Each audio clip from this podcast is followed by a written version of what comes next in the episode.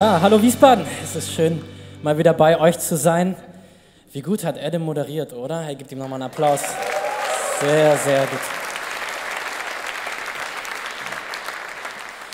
Ich habe ja jetzt seltener das Privileg, bei euch zu sein, dadurch, dass wir seit Anfang des Jahres in Frankfurt auch um 11.30 Uhr unseren Gottesdienst feiern. Umso schöner ist es jetzt hier zu sein. Und euch mit hineinnehmen zu dürfen in Teil 2 unserer Get Ready Predigtreihe. Und, ähm, Andreas hat letzte Woche ja schon echt richtig gut hingelegt und einen guten Start in die Serie gebracht zum Thema Vergebung. Es war sehr anschaulich, falls du nicht da warst. Schau es dir an. Ich sage nur Hühner und Adler. Ihr erinnert euch, die, die da waren. Schaut euch die Predigt an.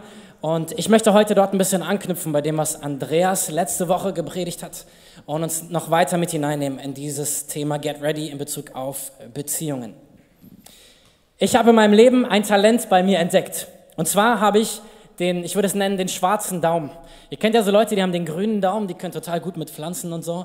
Ich habe das Talent, dass um mich herum alle Pflanzen sterben. sei es, weil ich sie zu viel gegossen habe, sei es, weil sie zu wenig Wasser hatten oder weil ich sie nicht genug Licht bekommen haben oder was auch immer. Ich behaupte, ich würde es schaffen, einen Kaktus zu töten. ähm, wie auch immer das kommt, was auch immer die Ursache ist, Pflanzen, mit denen kann ich nicht so gut. Wahrscheinlich liegt es daran, dass ich ein Großstadtkind bin. Ähm, aber ich habe gemerkt, dass es auf der anderen Seite Leute gibt, die haben so diesen grünen Daumen die können richtig gut mit Pflanzen, das sind so die Pflanzenflüsterer, okay? Die wissen genau, wie muss der Boden beschaffen sein, was für Nährstoffe müssen drin sein, wie viel Licht oder Schatten braucht die Pflanze, ähm, kann sie im Winter draußen bleiben oder muss ich sie mit reinnehmen, äh, muss sie extra gegossen werden oder nicht, was, wie muss ich mit meinem Rasen umgehen? Ähm, und dann sind das die Leute, die am Ende auch einfach einen wunderschönen Garten haben, aber die auch unglaublich viele Stunden in diesen Garten investiert haben. Ich bewundere eure Geduld. Gibt es so Leute hier, die Pflanzenliebhaber sind, die sagen, ja, ich arbeite gerne in meinem Garten, okay. Mein größten Respekt. Vielleicht komme ich mal zu euch und äh, lerne ein bisschen von euch oder so. Aber ich dachte mir, ich heirate einfach, dann überleben die Pflanzen bei mir jetzt auch zukünftig. Danke für den zarten Applaus. Ja. okay, das ist nicht der einzige Grund.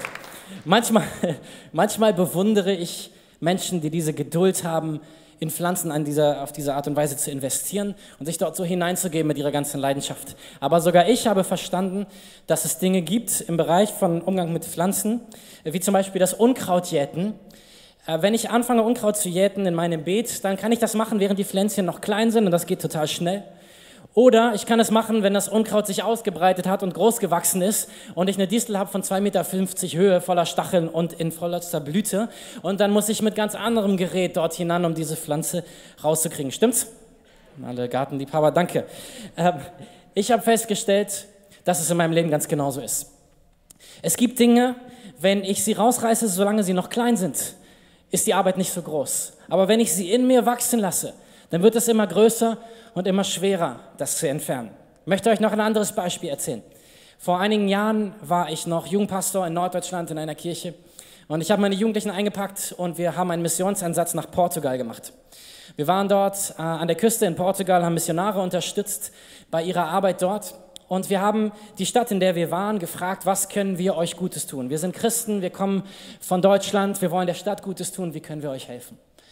Und dann hat der Bürgermeister gesagt, es gibt hier so einen großen Garten, der war wirklich groß, der gehört einer alten Dame. Und diese alte Dame schafft es nicht mehr selbst, diesen Garten zu pflegen. Und äh, wir sind dann also in diesen Garten, sind angerückt, haben von der Stadt Schippen und Werkzeuge und alles bekommen, Hacken, was wir brauchten. Und dann sind wir in diesen Garten, in diesen großen Garten und da war tatsächlich alles verwuchert in diesem Garten. Und es war total vertrocknet, weil dieser Sommer unglaublich heiß war. Und sie hatten uns in diesen Garten geschickt, weil dieses ganze Gestrüpp eine Brandgefahr bedeutet hat. Eine Brandgefahr für den Garten, dann auch für das Haus, was da dran stand und im Grunde für die ganze Nachbarschaft. Also sind wir bei 36 Grad im Schatten mit 30 Jugendlichen angerückt in diesem Garten und haben angefangen, das Gestrüpp rauszureißen und alles umzugraben. Ich bin froh, dass alle meine Jugendlichen überlebt haben, alle ohne Sonnenstich und Sonnenbrand. Manchmal macht man als Jugendpastor verrückte Dinge. Ähm, aber jedenfalls ist alles gut gegangen. Wir haben diesen Garten frei gemacht von all dem Gestrüpp. Aber ich dachte mir, genau so ist es mit manchen Dingen, die wir in unserem Leben wuchern lassen. Sie sind eine Gefahr, eine Gefahr für uns und eine Gefahr für Menschen, die in Kontakt mit uns kommen. Wenn Dinge in uns dann in Brand kommen, wenn das Unkraut sich ausgebreitet hat und kein Platz mehr ist für die Blumen, die wir eigentlich anpflanzen wollen, weil alles schon erstickt wird durch die Dornen, die gewachsen sind. Und die Bibel hat dazu einiges zu sagen. Ähm, und wir wollen heute hineinschauen in ein paar verschiedene Aspekte dieses Themas. Und meine Grundfrage heute ist, wie gehen wir damit um, wenn wir verletzt werden? Wie gehen wir damit um, wenn Menschen uns Unrecht tun? Wie gehen wir damit um, wenn in unseren Beziehungen, in denen wir stehen, Dinge geschehen, die uns treffen, die uns verletzen, wo wir sagen würden, das ist nicht fair, wie du das jetzt sagst, was du hier machst, wie du mit mir umgehst. Und so ist die Grundfrage, wie schaffen wir es, in Beziehungen zu leben, die geklärt sind, klare Beziehungen zu leben. Und dazu schauen wir mal ins Neue Testament, in den Hebräerbrief, Hebräer 12, ähm, Hebräer Kapitel 12, Vers 15 ist der Vers, mit dem ich starten möchte. Achtet aufeinander, damit niemand die Gnade Gottes versäumt. Seht zu, dass keine bittere Wurzel unter euch Fuß fassen kann denn sonst wird sie euch zur Last werden und viele durch ihr Gift verderben. Dieser Text ist im Grunde gerichtet an unsere Beziehung zu Gott, dass wir nicht zulassen sollen, dass Dinge, ähm, Enttäuschungen über Gott oder so zwischen ihn und uns kommen oder Dinge, die wir tun und unser Leben vergiften und unsere Beziehung zu ihm. Aber ich glaube, dass es genauso wahr ist für deine Beziehung zu anderen Menschen, mit denen du in Beziehung stehst in diesem Leben. Es ist wahr. Es gibt diese zwei Dinge hier. Wir sollen nicht zulassen, dass jemand die Gnade Gottes versäumt. Und als zweites, wir sollen aufpassen, dass keine bittere Wurzel wächst. Was bedeutet das, die Gnade Gottes zu verpassen? Nun, Gnade Gottes ist erstmal alles, was du in deinem Leben von Gott geschenkt bekommst, was du nicht verdient hast. Und damit fast alles. Die Vergebung deiner Schuld, dass du ein neues Leben anfangen durftest mit Gott. Vielleicht hast du eine Heilung erlebt, vielleicht hat Gott dich frei gemacht von Dingen, vielleicht hat Gott Beziehungen wiederhergestellt, vielleicht hat Gott dir wieder Hoffnung gegeben, wo du hoffnungslos warst. Mindestens mal hast du Leute um dich, Freunde um dich, du hast eine Kirche, in der du sein kannst, du hast eine Familie, du hast einen Job, du hast ein Dach über dem Kopf. All diese Dinge sind Dinge, die Gott in seiner Gnade uns schenkt, ganz unabhängig davon, wie gut du bist und wie gut ich bin. Was der Vers hier aber weiter sagt, ist, wenn wir zulassen, dass in uns eine bittere Wurzel aufwächst, dann ersticken wir das Gute, was Gott in unserem Leben tun möchte. Wenn wir zulassen, dass in uns etwas Bitteres entsteht, dann verschließen wir uns vor der Gnade, die Gott uns schenken möchte. Es liegt nicht an Gott. Gottes Herz ist ein gebendes Herz. Er möchte dir Gutes tun. Er möchte dir Gnade geben. Aber das, was passiert, wenn wir zulassen, dass manche Dinge in uns hervorwachsen, ist, dass wir unsere Arme verschränken, unsere Hände verschließen und Gott uns nicht mehr beschenken kann mit dem Guten, was er uns geben will.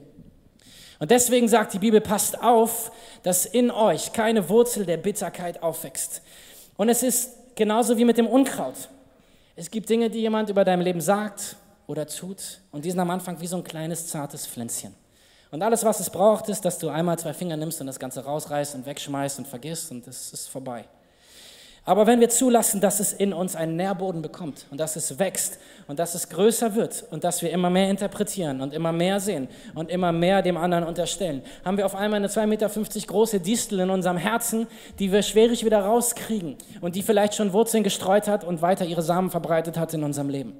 Und deswegen ist es gut für uns, dass wir lernen, klare und geklärte Beziehungen zu leben. Beziehungen, in denen wir nicht zulassen, dass eine bittere Wurzel in uns aufwächst.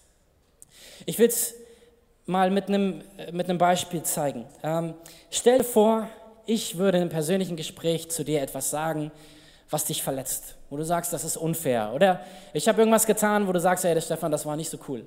Ich weiß, das ist schwer vorzustellen, weil ich so ein netter Kerl bin, aber jetzt nur mal rein hypothetisch, okay? Stellt euch vor, es wäre so. Und ich hätte etwas gesagt, was dich verletzt und du sitzt jetzt hier in der Predigt und in dir bewegt sich dieser Groll, das, was ich gesagt und gemacht habe. Ähm, und es wird irgendwie, es beschäftigt dich so sehr, dass du gar nicht zuhören kannst, was ich hier vorne predige. Und du verpasst die Gnade, die Gott dir in dem Moment durch mich geben möchte, weil du dich in dem bewegst, wo du verletzt und enttäuscht bist. Und das ist nur, nicht nur in diesem fiktiven Beispiel so, das ist in unserem Leben immer potenziell dann so. Wenn wir zulassen, dass Bitterkeit uns so beherrscht, weil wir dann verpassen, was Gott uns für einen Segen durch andere geben möchte und was Gott selbst uns für einen Segen geben möchte.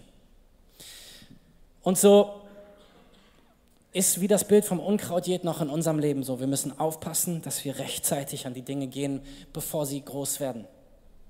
Weil es gibt eine Wahrheit, nämlich verletzte Menschen verletzen Menschen. Verletzte Menschen verletzen andere Menschen. Wann immer wir zulassen, dass Verletzung in uns so Raum greift, werden wir Schaden anrichten im Leben von anderen Menschen.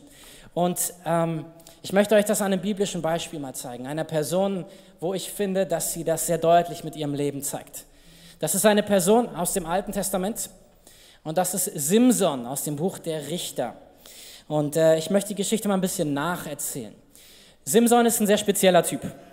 Simson hat außergewöhnliche Kräfte, so wie einer der Avengers. Ne? Er hat übernatürliche menschliche Kräfte. Er ist stärker als jeder andere Mensch. Keiner kann ihn besiegen. Und nicht nur hat er diese Stärke, sondern auf der anderen Seite hat Simson auch eine absolute Achillesferse, eine Schwäche. Simson verliebt sich immer in die falschen Frauen. Vielleicht kennt ihr so Menschen auch, die sich immer in die falsche Person verlieben. Simson war so jemand. Die erste Person, von der uns die Bibel erzählt, in die er sich verliebt, ist ausgerechnet eine Philisterin, eine Frau von den Feinden Israels.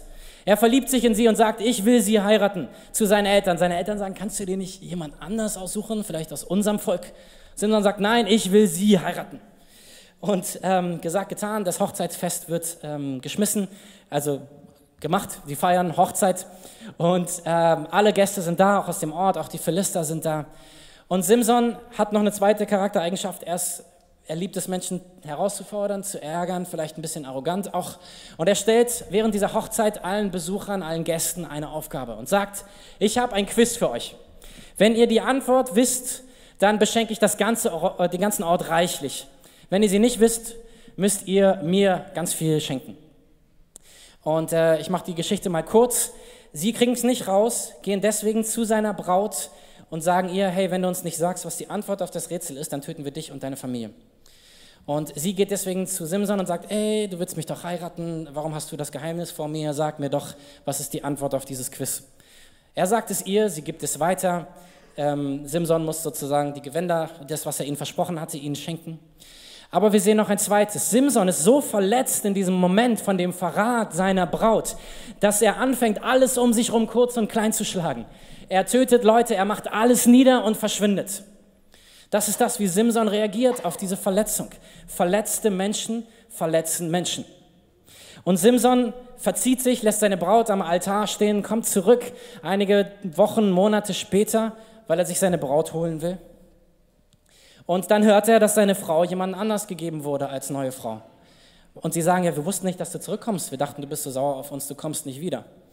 Und als Simson das hört, wird er wieder so sauer, dass er wieder alles um sich herum kurz und klein schlägt und wieder alles kaputt macht einfach. Ähm, in dem Fall von Simson nutzt Gott das, um die Feinde Israels, ähm, um sich an ihnen zu rächen, Gericht zu üben, sage ich mal so. Aber in unserem Fall ist es nicht was, was Gott nutzt. Und es ist auch nicht gut. Und es ist dennoch die Wahrheit, die wir auch in seinem Leben sehen. Verletzte Menschen verletzen Menschen. Simson wird durch die Verletzung, die diese Frau ihm zufügt, diese Menschen ihm zufügen, so verletzt, dass er beginnt, um sich herum, ganz körperlich, Menschen zu verletzen. Und wie verletzt er ist, sieht man an einem Vers, an dem, was er ausspricht über seine Frau oder wie er über sie redet. Wenn ihr nicht mit meiner Kuh geflügt hättet, hättet ihr die Lösung meines Rätsels nie gefunden. Okay, wenn ihr nicht mit meiner Kuh geflügt hättet, hättet ihr die Lösung meines Rätsels nie gefunden. Und so haben wir an Simson ein Beispiel, wo wir sagen, okay, so wollen wir nicht sein. Wir wollen nicht Menschen sein, die zulassen, dass Verletzung so groß in ihnen wird, dass wir Schaden anrichten, wo auch immer wir hingehen in unseren Beziehungen. Die Bibel fordert uns auf, mich und dich, dass wir bittere Wurzeln in uns nicht aufwachsen lassen, sondern dass wir sie rechtzeitig rausnehmen, damit wir nicht verhindern, dass Gottes Gnade in unser Leben kommen kann. Damit wir nicht verhindern, dass Gott uns mit Gutem beschenken kann. Und so geht es in dem zweiten Teil meiner Predigt jetzt darum, wie kann ich das praktisch tun? Wie kannst du das praktisch tun? Wie können wir ein Leben leben mit klaren, geklärten Beziehungen? Mit Beziehungen, wo wir nicht zulassen, dass etwas unter der Oberfläche gärt und schwelt, bis es irgendwann nach oben kommt und explodiert und mein ganzes Leben irgendwie betrifft. Der Ausweg aus der Falle der Bitterkeit besteht für mich aus zwei Schritten. Das erste ist das, was Andreas letzte Woche gepredigt hat, Vergebung. Es beginnt damit, dass wir das loslassen, was wir als Anklagepunkte gegen den anderen haben, damit unsere Hände frei sind, etwas Neues von Gott zu empfangen. Und als zweites geht es darum, dass wir Beziehungen klären sollten. Wir werden aktiv. Nachdem wir vergeben haben, gehen wir in die Klärung. Gehen wir in die Beziehungen rein, wo wir verletzt wurden, wo wir enttäuscht werden. Und wir suchen aktiv Klärung. Und ich glaube, wenn wir das tun, dass die Beziehungen, in denen wir leben, an Qualität zunehmen weil wir nicht die Energie in das stecken müssen, ähm, was es braucht, um irgendwie in Frieden miteinander zu bleiben, sondern wenn man Beziehungen klären kann, kann man dieselbe Energie nehmen und aus dieser Beziehung etwas Großartiges machen, etwas, was Spaß macht. Man kann diese äh, Energie in Positives investieren, wenn man sie nicht immer wieder investieren muss in, äh, ich bleib, bleib ja ruhig, lass uns ja nicht streiten. Zwei Dinge vorweg noch an dieser Stelle.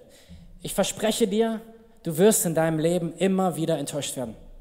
Du wirst immer wieder das Potenzial haben, dass Menschen dich verletzen. Und aus folgenden Gründen. Der erste Grund ist, dass du nicht perfekt bist und ich nicht perfekt bin und diese Welt nicht perfekt ist. Keiner von uns ist perfekt mit dem, was er sagt und tut und macht. Und jeder von uns kommt aus ganz unterschiedlichen Hintergründen. Von Familie, vom Job, von Freundeskreis, kulturelle Hintergründe, von, von ähm, Herkunftsländern. Und so kommen wir zusammen in unseren Verschiedenheiten. Und allein das birgt schon Konfliktpotenzial. Und je verschiedener du und ich sind, umso größer ist die Möglichkeit, dass Konflikte zwischen uns entstehen. Weil der Dialekt, den wir sprechen, immer mehr auseinandergeht. Der Dialekt, den wir sprechen in Beziehungen, was wir meinen, wenn wir etwas sagen und was bei dir ankommt.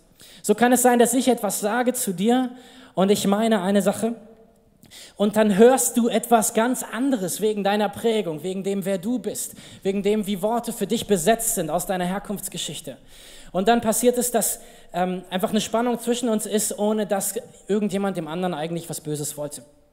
Und das zweite ist, der zweite Grund, warum du immer auch Enttäuschung im Leben erleben wirst und Verletzung, ist, dass wir einen Feind haben, den die Bibel der Verkläger der Brüder nennt.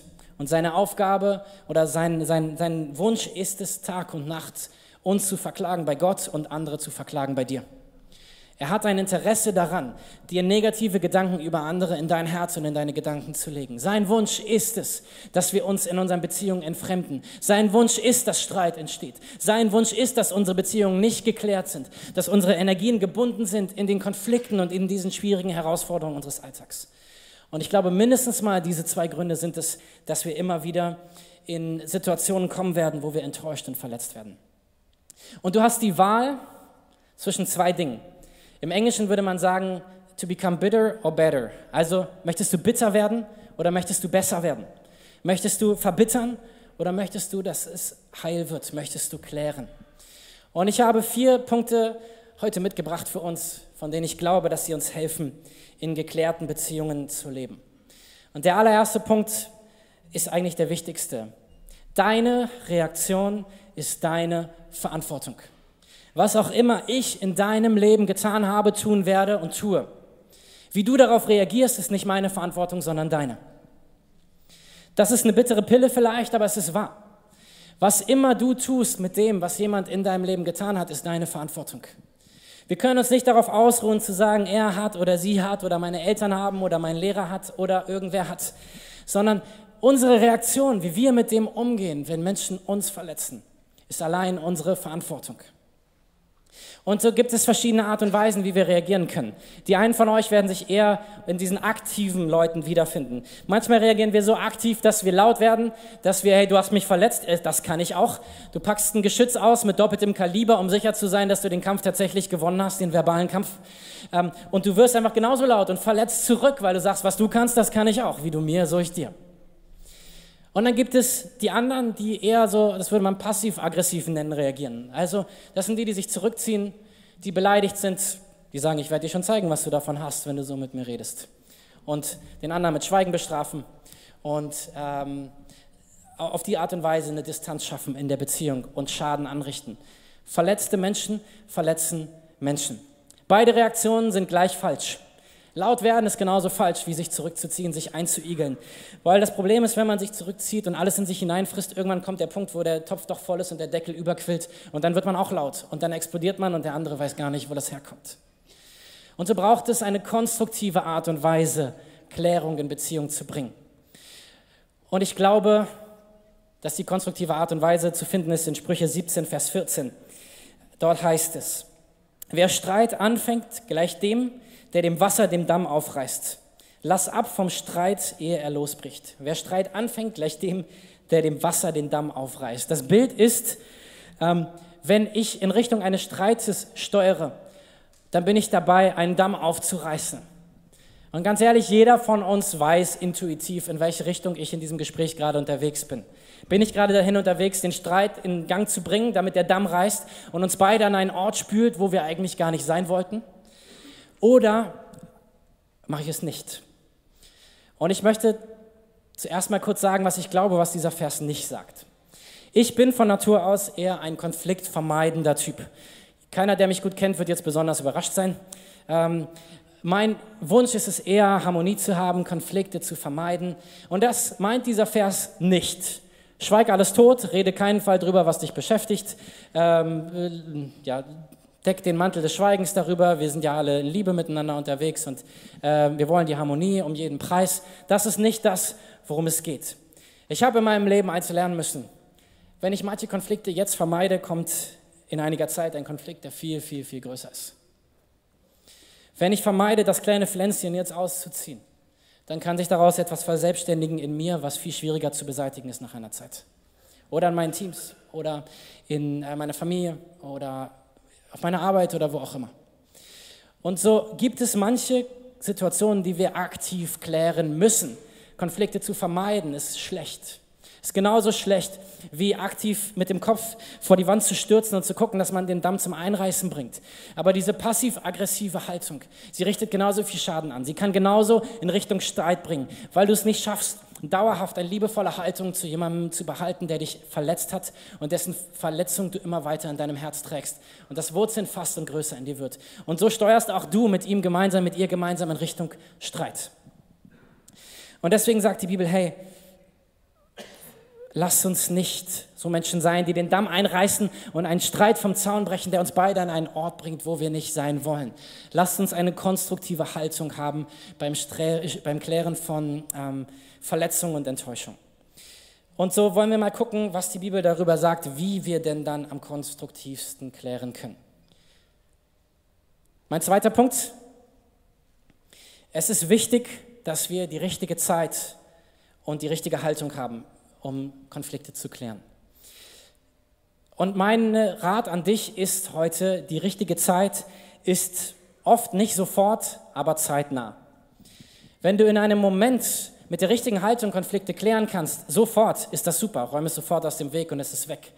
Wenn du es nicht kannst, dann mach es zeitnah und schieb es nicht so lang, so lang hinaus, dass du am Ende etwas so Großes aufgewachsen ist zwischen euch, dass der Konflikt viel größer ist, als er hätte sein müssen. An der, an der Stelle nochmal eine Randnotiz. Ähm, vor 20 Jahren hast du gesagt, ist kein gültiges Argument in einem Konflikt. Stell dir mal vor, Gott würde so mit uns umgehen. Lasst uns zeitnah reagieren, nicht immer sofort, weil wir die richtige Haltung brauchen. Und die Bibel spricht über die Haltung, die wir haben sollen in solchen Situationen in Philippa 2, Vers 5 bis 8. Geht so miteinander um, wie Christus es euch vorgelebt hat obwohl er Gott war, bestand er nicht auf seinen göttlichen Rechten. Er verzichtete auf alles, er nahm die niedrige Stellung eines Dieners an und wurde als Mensch geboren und als solcher erkannt. Er erniedrigte sich selbst und war gehorsam bis zum Tod, indem er wie ein Verbrecher am Kreuz starb. Gott hat ein Recht, auf jeden von uns sauer zu sein, weil jeder von uns Dinge in seinem Leben tut und getan hat, die absolut gegen das sind, was er möchte für uns und für andere. Und so hätte Gott das Recht, im Himmel zu sitzen und zu sagen, ihr könnt bleiben, wo ihr wollt. Das ist euer Problem. Wenn ihr so miteinander und mit mir umgehen wollt, dann macht Zeit. Aber das ist nicht, was Gott tut. Wir sehen in diesem Vers, was ist das, was Gott tut. Gott sagt, ich löse ein Problem, was ich selber nicht geschaffen habe. Ich gehe in diese Welt und ich schaffe eine Lösung. Ich schaffe eine Lösung für ihr Problem. Warum? Weil ich sie liebe. Und die Bibel sagt, wir sollen in Konflikten dieselbe Haltung miteinander haben. Ähm, an anderer Stelle sagt Paulus mal, Gott hat uns zuerst geliebt, als wir noch seine Feinde waren. Als wir noch gegen ihn waren, hat Gott sich entschieden zu sagen, ich suche dein Bestes. Eine gesunde Haltung in Konflikten ist zu sagen, ich suche dein Bestes genauso wie meins. Ich bin genauso daran interessiert, dass es dir gut geht, wie dass es mir gut geht. Ganz egal, was du gesagt oder getan hast. Dieselbe Haltung zu haben, wie die, die Jesus hat, meint also, wir achten darauf, dass es beiden gut geht, dass es allen, die beteiligt sind, gut geht. Wir suchen eine Klärung, die zum Vorteil für alle ist. Und die Sache ist, in so Situationen, wenn wir verletzt sind, denkt jeder von uns, dass er Recht hat. Ähm, ich frage das jetzt mal nicht ab, ich äh, setze es mal voraus. Jeder von uns glaubt, dass er im Recht ist in Situationen. Sonst würden wir den, das, das Gespräch oder den Konflikt nicht suchen. Das Problem ist, dass man inhaltlich im Recht sein kann und wenn man die falsche Haltung wählt, sofort im Unrecht ist. Du kannst ein Argument haben, was absolut stimmt, aber in der Art und Weise, wie du es vorbringst, sofort im Unrecht sein. Das ist etwas, was ich leider schon an zu vielen Stellen erlebt habe. Ähm, bei mir selbst, muss man ja ehrlich sein, aber auch bei anderen. Es gibt Dinge, ich kann Recht haben, aber sobald ich eine Haltung einnehme, die nicht das Beste auch für den anderen sucht, sondern die aus einer Selbstgerechtigkeit kommt und aus falschen Emotionen heraus, einfach aus einem Ärger, ähm, den ich jetzt rauslassen muss, weil ich ein Ventil suche, ähm, das kann ungut sein, es kann Zerstörung bringen. Es geht nicht darum, dass wir alle jetzt wie so Tonnen werden, ne? Deckel auf, alles rein, Deckel zu, das habe ich vorhin gesagt, will es nur noch mal betonen. Wir müssen Dinge klären, aber wir sollten sie mit der richtigen Haltung klären. Und ich glaube, dass es nur einen Weg gibt, in diese richtige Haltung zu kommen. Ich aus mir selbst bin zu oft nicht in der Lage, so Beziehungen zu leben. Deswegen muss ich zu Gott gehen und ihn bitten darum, dass er mich hilft. Und ich muss zu Gott gehen oder ich möchte zu Gott gehen und mit ihm über diesen Konflikt reden, um mir seine Perspektive auf die Situation zu holen. Vielleicht hast du das auch schon mal erlebt. Du kommst mit der Situation zu Gott und sagst, Gott, der war so blöd zu mir. Er hat Dinge gesagt, das ist einfach nicht fair. Wie er mit mir umgeht hier, was soll denn das? Und dann, wenn du fertig bist, dich zu beschweren bei Gott, dann klopft Gott mal so an an deine Herzenstür und sagt, ja, aber hast du daran gedacht? Oder schau mal darauf. Du merkst auf einmal, indem sich der Fokus verschiebt, wie du kleiner wirst und merkst, na gut, ist auch immer blöd, mit Gott zu diskutieren, weil am Ende hat er immer recht. Aber, aber für Beziehungen ist es gut, weil Gott uns eine andere Perspektive geben kann. Genau deswegen sagt die Bibel ja, dass Gott in uns ein neues Leben geschaffen hat. Er hat uns ein neues Herz gegeben. Aus uns wären wir Menschen dazu nicht in der Lage, aber Gott gibt uns ein neues Herz. Und die Frucht dieses Neuen in uns ist Liebe, Sanftmut, Freundlichkeit, Güte, Treue, Enthaltsamkeit. Irgendwas habe ich vergessen, aber das ist die Liste. Und so sind das die Dinge, die Gott in uns hervorbringt, die der Heilige Geist in uns wachsen lässt als gute Frucht. Wann immer wir sagen, wir nehmen die bitteren Wurzeln raus und Gott, wir wollen sehen, dass deine Frucht in uns wächst. Und wenn wir also in Situationen stehen, in denen wir verletzt und enttäuscht wurden, dann tut es uns gut, zuallererst damit zu Gott zu gehen. Deswegen sage ich nicht immer sofort, aber zeitnah. Es ist gut, vielleicht erstmal zu Gott zu gehen, bis verraucht ist, was in dir ist. Die Bibel sagt im Römerbrief, glaube ich, ähm, dass wir die Sonne nicht untergehen lassen über unserem Zorn. Das erkennt zwei Dinge an. Das erste ist, manchmal sind wir zornig und das ist okay. Es ist okay, dass du manchmal zornig bist. Aber das zweite ist, hey, lass nicht zu, dass es zu lange dein Leben bestimmt, sondern geh und kläre. Rede drüber, kläre es. Lass nicht zu, dass die Sonne darüber untergeht, dass du zornig bist. Mose in der Bibel hat es auf die harte Tour gelernt. Er hat Situationen in seinem Leben gehabt, wo er nicht zu Gott erst gegangen ist, sondern sofort losgeredet hat. Und was entstanden ist, waren schwierige Situationen für ihn. Das erste ist, er erschlägt einen Ägypter in Ägypten, einen Aufseher, und muss danach 40 Jahre in der Wüste leben, sich verstecken. Und die zweite Situation ist, er steht mit dem Volk Israel vor Kanaan und er aus Wut die, über dieses Volk schlägt er mit dem Stock gegen einen Stein, anstatt zu dem Stein zu reden, wie Gott es ihm gesagt hat. Und äh, daraufhin darf er nicht mehr in das verheißene Land hinein nach Kanaan. Mose erlebt aber auch das Gegenteil. Er erlebt Situationen, wo Leute gegen ihn putschen wollen. Sie wollen ihn absetzen als Führer Israels ständig. Und er kommt damit zu Gott und er sagt, Gott, das ist so ungerecht, guck dir an, was sie machen. Und Gott schafft immer wieder auf wundersame Weise eine Lösung, weil Mose mit diesen Problemen zu ihm kommt.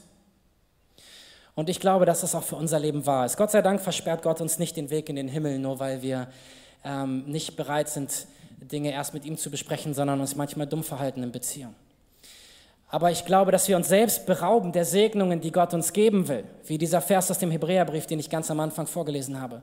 Wir berauben uns der Gnade Gottes, die Gott uns geben will, wenn wir zulassen, dass Bitterkeit in uns wächst und wir einfach reagieren auf das, was uns im Moment kommt, anstatt mit ihm zu reden und zu sagen, Gott, wie kann ich mit dir gemeinsam hier Klärung reinbringen?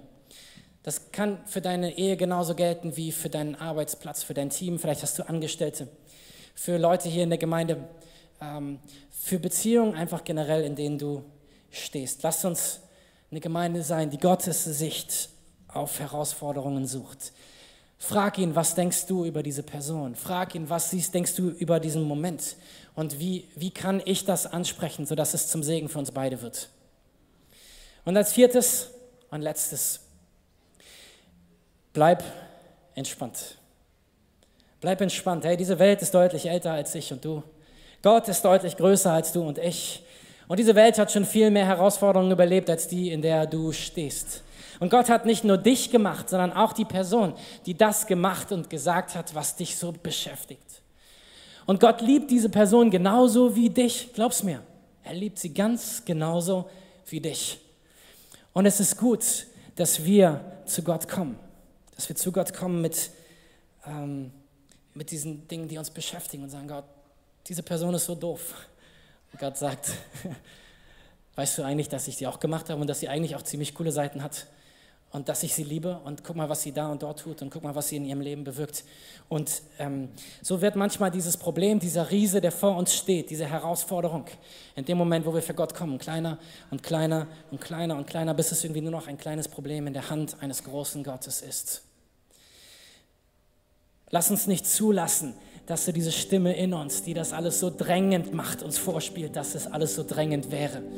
Glaub mir, dein Leben ist nicht so schlimm, wie du denkst. Ich sage nicht, dass, dass es nicht schlimm ist, überhaupt nicht. Ich kenne deine Lebenssituation nicht. Ich sage nur, da gibt es einen Gott, der noch größer ist. Dieser Gott, er hat dich gemacht. Und er hat auch diese anderen Personen gemacht, mit denen du gerade die Herausforderung hast. Und so möchte ich dich ermutigen, geh zu Gott und sei entspannt. Such seinen Rat. Such auch seinen Frieden über die Situation. Weil es uns hilft, Gottes Haltung einzunehmen in dieser Situation. Das war jetzt so ein kleiner Rundumschlag heute. Aber ich wollte bewusst ein paar verschiedene Aspekte beleuchten, weil wir alle aus verschiedenen Situationen kommen. Wir alle haben ganz verschiedene Persönlichkeiten. Für den einen von euch wird manches ein Thema gewesen sein, ein anderes nicht und umgekehrt. Ich hoffe, es hat euch geholfen, weil ich glaube, dass wir alle in Situationen stehen in unserem Leben, wo wir das brauchen, das auf weise Art und Weise anzuwenden. Wir sollen weise und klug sein in unseren Beziehungen in klaren Beziehungen zu leben, weil ich glaube, dass daraus Segen entsteht. Wenn wir nicht zulassen, dass der Teufel und seine Lügen in uns diese Bitterkeit aufwachsen lassen kann, ey, was für eine Power ist da? Wie viel Gnade von Gott kann durchkommen durch unser Leben? Wie viel Gnade kann von dir zu der Person kommen, die dich verletzt hat und von ihr zu dir? Wie viel Gnade kann Gott uns miteinander hier in der Move Church schenken, wenn wir Beziehungen auf diese Art und Weise bauen, dass wir sagen, wir suchen die Klärung so früh wie möglich. Wir lassen nicht zu, dass Dinge aufwachsen in uns. Wir fressen Sachen nicht in uns hinein sondern wir suchen eine Klärung auf Gottes Art und Weise. Ich möchte noch zwei kleine Einschränkungen hinten dran hängen. Die erste ist, manche meiner Probleme sind nicht deine Probleme. Manche meiner Probleme mit dir sind nicht deine Probleme. Wie meine ich das? Wenn ich jetzt zu dir kommen würde und sagen, ey, ich kann überhaupt nicht leiden, dass du immer dich so und so verhältst und das und das tust und das und das machst, dann kann es sein, dass es gar nicht dein Problem ist, sondern meins weil ich ein Problem mit dir habe, weil du mich erinnerst an einen Elternteil, einen Lehrer, äh, irgendwen, der in meinem Leben mich verletzt hat. Und so kann es sein, dass wenn ich zu dir kommen würde, würde ich einen Konflikt klären, der gar nicht da ist, weil du kein, weil, weil du nichts gemacht hast, sondern weil das mein Problem ist. Und dann ist es, deswegen ist es gut, auch zu Gott zu gehen und ihn zu fragen, hey, wo ist mein Anteil in dieser Situation? Wo ist mein Anteil in dem, was hier passiert? Gibt es etwas zu klären zwischen uns oder gibt es etwas zu klären zwischen Gott und mir? Etwas, wo Gott mich heilen möchte, wo Gott mich frei machen möchte. Und die zweite Einschränkung steht in Römer 12, Vers 18. Wenn es möglich ist und soweit es an euch liegt, lebt mit allen Menschen in Frieden. Wenn es möglich ist und soweit es an euch liegt, lebt mit allen Menschen im Frieden. Es kann sein, dass du zu jemandem kommst mit der richtigen Haltung, zum richtigen Zeitpunkt. Du hast mit Gott vorher drüber gesprochen und du versuchst in einer entspannten Haltung zu kommen. Und du gehst in dieses klärende Gespräch und die andere Person reagiert total schlecht. Total verletzt, überhaupt nicht einsichtig, sieht gar nicht, wie viel Mühe du dir gemacht hast, um die Situation gut zu klären. Dann sagt die Bibel, hey, so vieles an dir liegt, Leb mit allen Menschen in Frieden. Es kann sein, es kann Situationen geben, in denen du dein Bestes gegeben hast und es entsteht kein Frieden. Und dann ist es okay, weil genauso wie meine Reaktion meine Verantwortung ist, ist deine Reaktion deine Verantwortung. Wenn ich dir etwas sage, dann ist es genauso deine Verantwortung, wie du dann damit umgehst. Aber wenn wir Dinge klären, wenn wir Dinge ansprechen, macht es mindestens mal unser eigenes Herz frei. Und ich glaube, dass es Gott freut. Ich glaube, dass es ihn freut, wenn wir Menschen sind, die großzügig in Beziehungen sind, indem sie loslassen, indem sie sich die Mühe machen zu klären. Auch wenn du jemand bist, der eigentlich Konflikte hasst, zu sagen, ich suche jetzt aber diesen Konflikt, weil ich weiß, dass er zum Besten ist für dich und für mich. Aber ich suche ihn in Gottes Haltung. Okay, wir kommen jetzt zum Ende. Die wichtigste Beziehung, die du in diesem Leben klären solltest, ist die Beziehung zwischen deinem Gott und dir. Wenn du heute hier bist und du sagst, hey, ich habe in meinem Leben eigentlich noch gar nicht so viel mit Gott zu tun gehabt, ich habe diese persönliche Beziehung zu ihm nicht, dann kann heute der Tag sein, an dem es soweit ist. Ich habe gesagt, jeder von uns hat Dinge in seinem Leben getan, die Gott verletzen, die etwas tun, was er nicht richtig findet. Und genauso wie in jede menschliche Beziehung bringt es einen Bruch in die Beziehung zwischen Gott und uns, dass wir immer wieder Dinge tun, die er nicht gut findet, die nicht gut für uns und nicht gut für andere sind. Und so hat Gott gewissermaßen selber die Konsequenz für unsere Fehler auf sich genommen. Das sagt dieser Text, den ich vorhin vorgelesen habe aus dem Philipperbrief. Gott selbst hat sich bestraft für etwas, was ich getan habe. Gott selbst hat gesagt, ich trage die Konsequenzen für die Fehler, für die Verletzungen, die du in unsere Beziehung gebracht hast. Ich komme in diese Welt und ich gehe an ein Kreuz und ich lasse mich dorthin richten für deine und für meine Fehler, damit Gemeinschaft wieder da ist damit Beziehung wiederhergestellt ist. Und Gott hat die Grundlage geschaffen. Das, mein Lieblingsbild an der Stelle ist das Bild eines Richters und seines Sohnes. Es ist so wie ein Richter, der auf dem Richterstuhl sitzt, vor ihm sitzt sein Sohn und er ist angeklagt wegen Diebstahl, wiederholtem Diebstahl und muss 200 Euro Strafe zahlen. Und der Richter kann in seiner Funktion als Richter sich nicht auf den Richterstuhl setzen und sagen, ja, passt schon, du bist ja mein Sohn. Also Gott sei Dank in unserem Land auf jeden Fall nicht. Was er macht ist, er muss das Urteil verhängen und sagt, du musst die Strafe zahlen. Aber was er dann macht, ist, er geht, er legt seine Richterrobe ab und als Vater geht er in dem Moment nach unten mit seinem Sohn zur Amtskasse oder wohin auch immer und bezahlt selbst diese 200 Euro für seinen Sohn. Und das ist das Bild auf das, was Gott tut. Wir alle haben Gott verletzt. Wir alle haben Dinge getan, die Gott nicht richtig findet. Aber Gott selbst hat den Preis dafür bezahlt. Und er lädt dich ein, in diese Beziehung zu ihm. Er sagt, hey, ich habe von meiner Seite aus den Weg frei gemacht. Alles, was du brauchst, alles, was es braucht, ist, dass du sagst, ja, ich will das. Und die Gelegenheit möchte ich dir heute bieten. Und ich bitte, dass wir alle mal die Augen schließen dort, wo wir sitzen, einfach für einen Moment der Privatsphäre für alle. Und wenn du sagst, ja, das, das bin ich, ich bin heute hier und ich möchte diese Beziehung zu Gott haben. Entweder weil ich sie noch nicht hatte bisher in meinem Leben, weil du sagst, ich, ich war noch nicht so in dieser persönlichen Beziehung zu Gott. Oder du sagst, hey, ich war viele Jahre weg von Gott und ich möchte heute zurückkommen zu ihm. Ich möchte heute wieder neu dieses Leben mit ihm beginnen. Wenn das so ist, dann möchte ich für dich beten und mit dir beten hier von hier vorne. Und damit ich weiß, wer hier ist und für wen ich beten kann, würde ich einfach jetzt mal die Frage stellen. Wer ist heute hier, der das möchte? Heb mal jetzt gerade deine Hand dort, wo du sitzt, einfach so hoch, dass ich sie sehen kann. Wer ist hier, der sagt Dankeschön? Noch jemand da? Dankeschön, Dankeschön. Vielen Dank. Ihr dürft die Hände gerne wieder runternehmen. Und ich möchte jetzt von hier vorne ein Gebet vorsprechen und wir werden das alle zusammen mit dir gemeinsam sprechen. Herr Jesus, danke, dass du mich liebst. Danke, dass du in diese Welt gekommen bist und dass du am Kreuz gestorben bist für meine Schuld. Bitte vergib mir meine Schuld. Es tut mir leid, dass ich ohne dich gelebt habe. Komm du in mein Leben. Schenk du mir heute dein neues Leben. Danke, dass du mir vergibst. Danke, dass du jetzt in meinem Leben bist. Sei du ab heute mein Gott und mein Herr. Amen, Amen. Lass uns hier mal einen Applaus geben, ey. Richtig gute Entscheidung.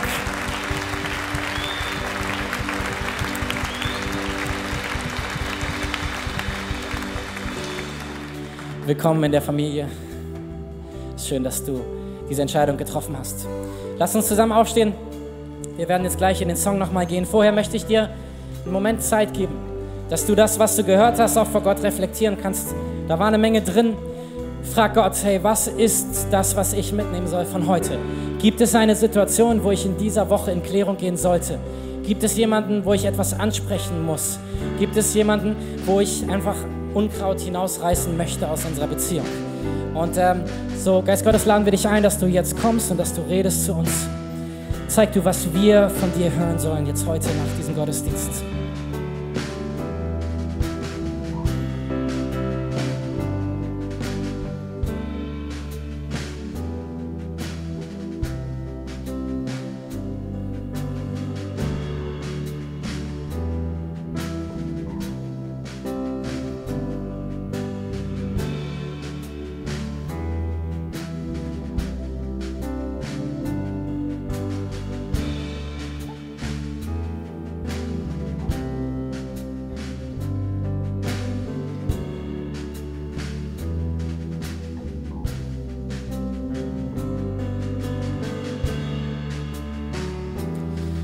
Jesus, so legen wir all das in deine Hand, Herr. Und ich bete, dass du uns erinnerst in dieser Woche, jeden einzelnen von uns, an das, was von heute relevant war, für unseren Alltag, für die Beziehung, in der wir stehen.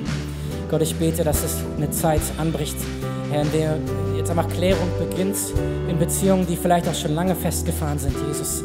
Ich bete, dass das dein Licht hineinkommt in die Finsternis, Herr, von Beziehungen, die schon lange im Dunkeln stehen miteinander, Herr. Gott, ich bete, dass neues Leben in Beziehungen kommt, die schon lange tot sind. Gott, ich bete, dass Klärung hineinkommt, dass du Unkraut hinausreißt, Gott. Und ich bete, dass einfach die neue Haltungen freisetzt, Gott. Ich bete, dass auf übernatürliche Art und Weise neuer Friede wächst in den Herzen und in den Gedanken, Gott.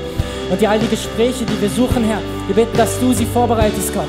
Gott, wir beten, dass daraus Segen entsteht für unser Leben und für das Leben der Menschen, mit denen wir zu tun haben. Für dein Reich, für diese Gemeinde, Herr. Wir wollen dir sagen, dass wir dich lieben und dass wir dankbar sind für deine Vergebung und dass wir dich kennen dürfen. Im Namen Jesus. Amen.